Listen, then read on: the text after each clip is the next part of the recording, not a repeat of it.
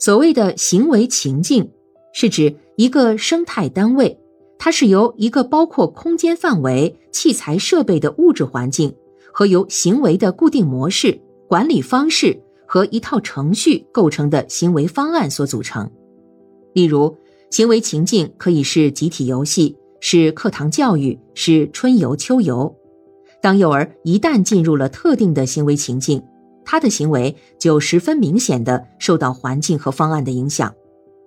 这是因为这个行为情境已经是人格化了的客观环境，它是根据人类特定的行为方式，利用特定的物质环境而创设出来的一种情境。比如集体游戏，不仅必须依据于一定的物质条件，而且必须有一整套游戏规则。只有遵守了这些规则，游戏才能进行。由此可见，这里的行为方案具有它内在的目的性和意图。这个目的性就是为了满足人类特定的行为方式的要求，而根据这个目的，他选择或者说创设了环境，制定了规则，由此构成了行为情境。正因为如此，它必定对人的个体行为产生巨大的制约力。为什么幼儿的行为在家里和幼儿园里会有完全不同的特征呢？从物质环境这一点来讲，虽然内容不同，但其物质性这一点却是完全相同的。所不同的是行为方案，在家里有行为而无方案，特别在独生子女家庭里更是如此。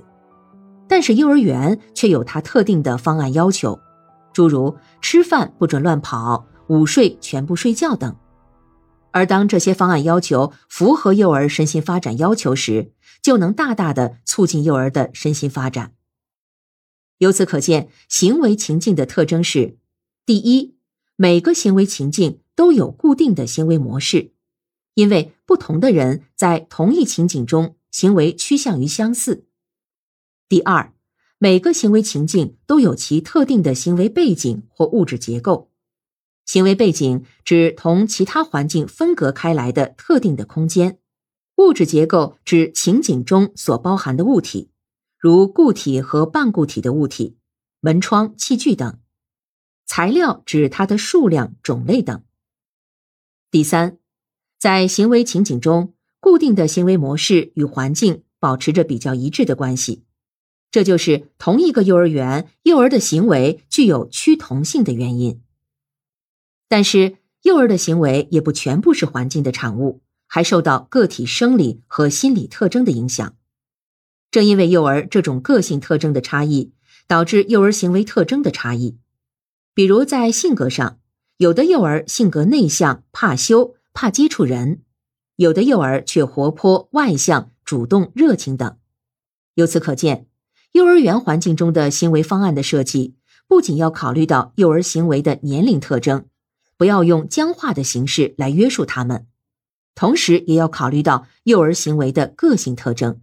让他们能对不同的行为方案做出选择的机会，使幼儿的行为特征符合其身心发展的要求。